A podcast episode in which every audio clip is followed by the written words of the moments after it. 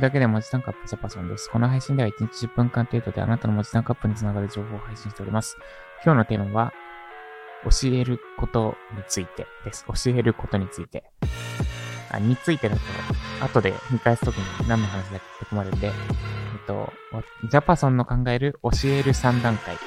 です。ジャパソンの考える教える3段階。今日は土曜日なので、休憩会としてお話しします。で、最近教えるって何だろうってすごく考えることが多くて、で、もっと上手にというか、教えるを極めたいとも思っています。これは、新入社員研修とかで、新入社員によくお話しすることなんですが、自分自身のスキルを高めるのも大事だけど、教えるスキルもはもっと大事です的な話もあります。これ話それるんですが、例えば、マンパワーで300ある人と、マンパワーとしては100。えっと、100が普通だとして、マンパワーで3人分のパワーがある、300のマンパワーがある人、ちょっとややこしいです。1にしますね、単位。1万パワーってのが、普通にい、いわゆる平均的な社員、その会社の平均的な社員の働ける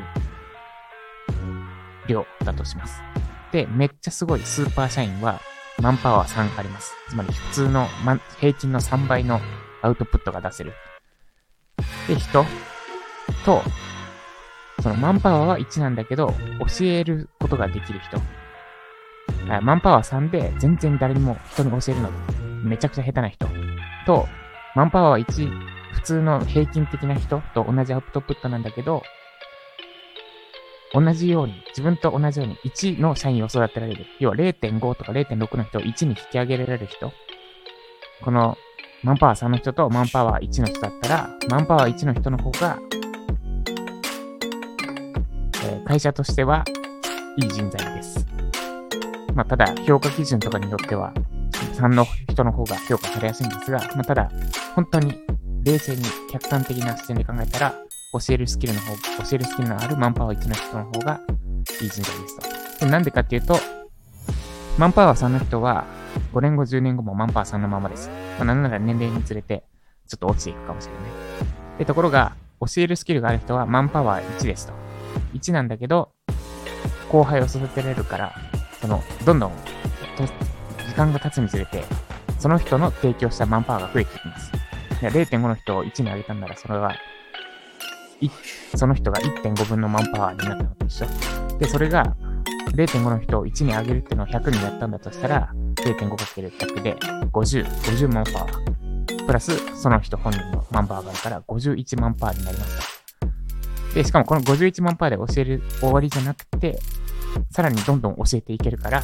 なんだ、時間が経つごとにその人の提供し、実質提供したマンパーが増えていく。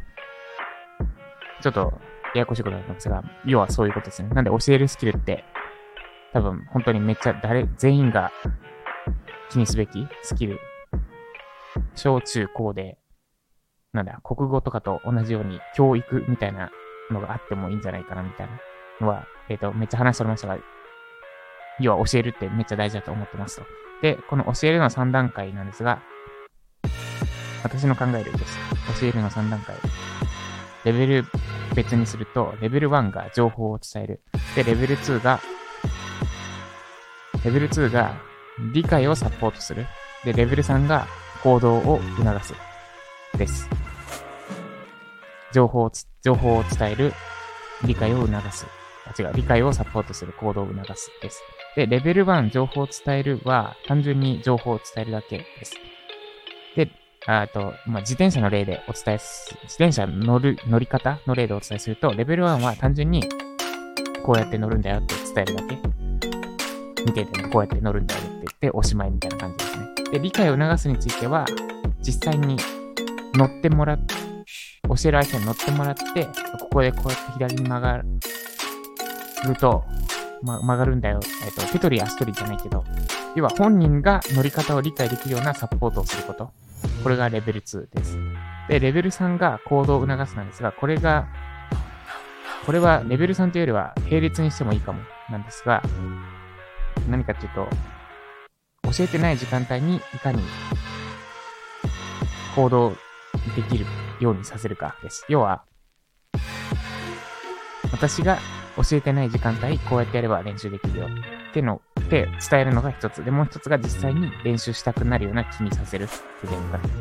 させるばっかですけど、要は、行動させるってことです。教えてる時間以外にいかに行動させ、してもらえるように促すか。で、多分、レベル1、レベル2はどうでもよくて、このレベル3さえあれば、教え方が下手でも教えられる。要は、この行動させられるんだったら、めちゃくちゃ教え上手。それこそ教え上手なんだな、なんじゃないかなって思います。で、今私がずっと考えてるのが、いかに行動してもらうかです。ずっと、ウイジャパ、まあ、ライジャパは割とみんな、ほぼ間違いなく検索から出してくれるんですが、初心、未経験、あと、まあ、ウイジャパっていう、本当に初心者向け、脱初心者向けのプログラムを出していて、で、毎日何かしらコメントしましょう。なんかアウトプットしましょうっていう課題があるんですが、その課題の提出率が、やっぱり低くて、えっと、今30人ぐらい参加してて、コメント参に書いてくれた人が5人ぐらいかな。だから、えっと、何？2, 2割、2割ぐらいってことですね。で、ここをいかに高められるかが多分、教材の質にも関わってくるかなって思ってます。まあ、とはいえ、必要、もちろん教えなきゃいけないし、本人が理解できるようなサポートも必要で、その上でどう行動してもらうかが、がベベストなんですが、まあでもとりあえず、行動してもらえれば、理解も深まるから、そこだなって思ってます。的なお話でした。以上、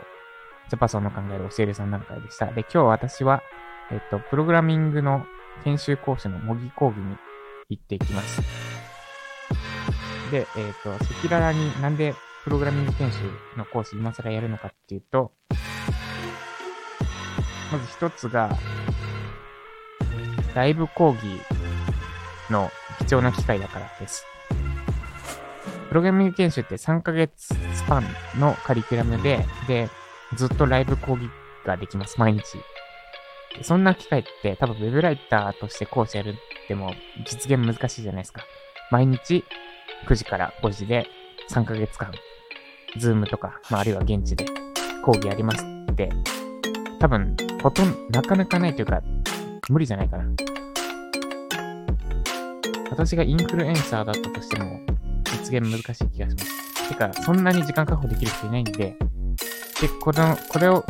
この3ヶ月毎日レベル、平日毎日レベルで研修できるのって、本当に新入社員研修しかも、それなりにがっつりとしたボリュームがある。それこそプログラミングとか、他なんだ他が思いつかないですけど。で、なんかめっちゃ貴重な機会だと思うんで、その、うん、3ヶ月間以上長いスパンでのライブ講義の経験をもう一度改めて、もうやったことはあるんですが、動画講義もたくさんやってきた上で、改めて